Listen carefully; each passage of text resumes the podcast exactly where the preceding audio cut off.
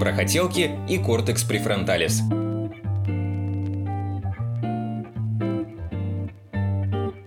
Сегодня утром проснулся железобетонной установкой. Больше никаких фантазий. Пошли прочь, красивые девчонки, вам меня не соблазнить. Я теперь кремень, аж сам себя боюсь и уважаю. Случай уникален тем, что перед самым пробуждением, фазу быстрого сна, стабильно скован плюшевыми цепями сладких фантазий. Противостоять натиску соблазнов невозможно, да и не хочется. В это время мне обычно снится какая-нибудь симпатичная знакомая, и я просыпаюсь с мыслью, хм, а почему бы не написать ей и не забить свиданку спустя пять лет, а? Но сначала почищу зубки. Беда одна. Пока я ложу зубной щеткой в труднодоступных местах, идея теряет всякую привлекательность. А все потому, что просыпается префронтальная кора головного мозга и начинает разнос. Ты что тут опять нафантазировал, самец? Это что за парк пубертатного периода? Ладно, если бы ты писал любовные романы, хоть какая-то монетизация. Но нет, мы просто проматываем углеводы на моделирование голых баб.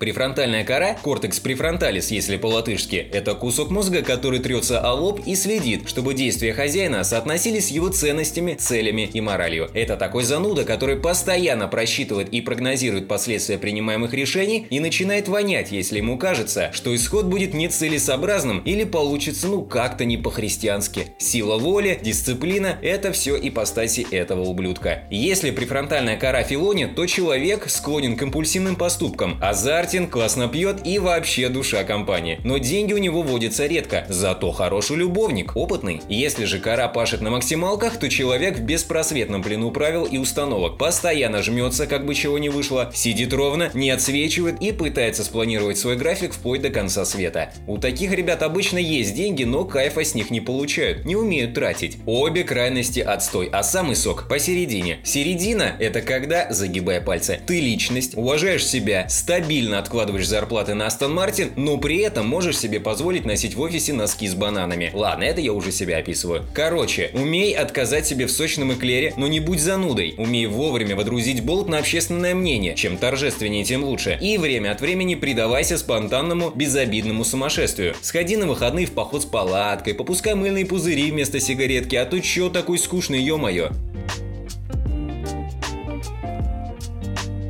Кто-то спросит. Учитель, похоже, моя префронтальная кора ушла на перекур и не вернулась, ибо прямо сейчас я ем третий кусок чизкейка, нюхаю замазку и на последние деньги скупаю кроссы в интернет-магазине. Как быть? Как заставить префронтальную кору впахивать и...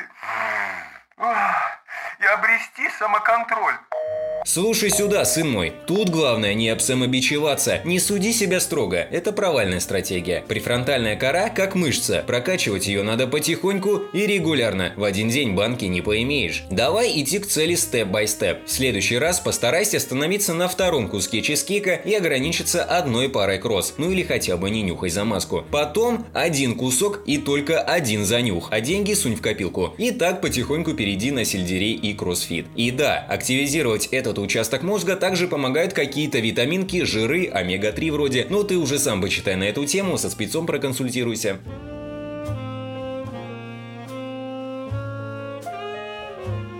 А вот кто-то другой может спросить. Учитель, а у меня наоборот, префронтальная кора дымится. Ежечасно планирую в органайзеры походы в туалет и прогнозирую в граммах предполагаемый навар. Боюсь пить вчерашнее молоко, а то вдруг оно немного забродило, и я выпью, захмелею, буянить начну, пущу деньги на новую зубную щетку, ну короче совсем с катушек съеду. Как охладить префронтальную кору и стать свободнее?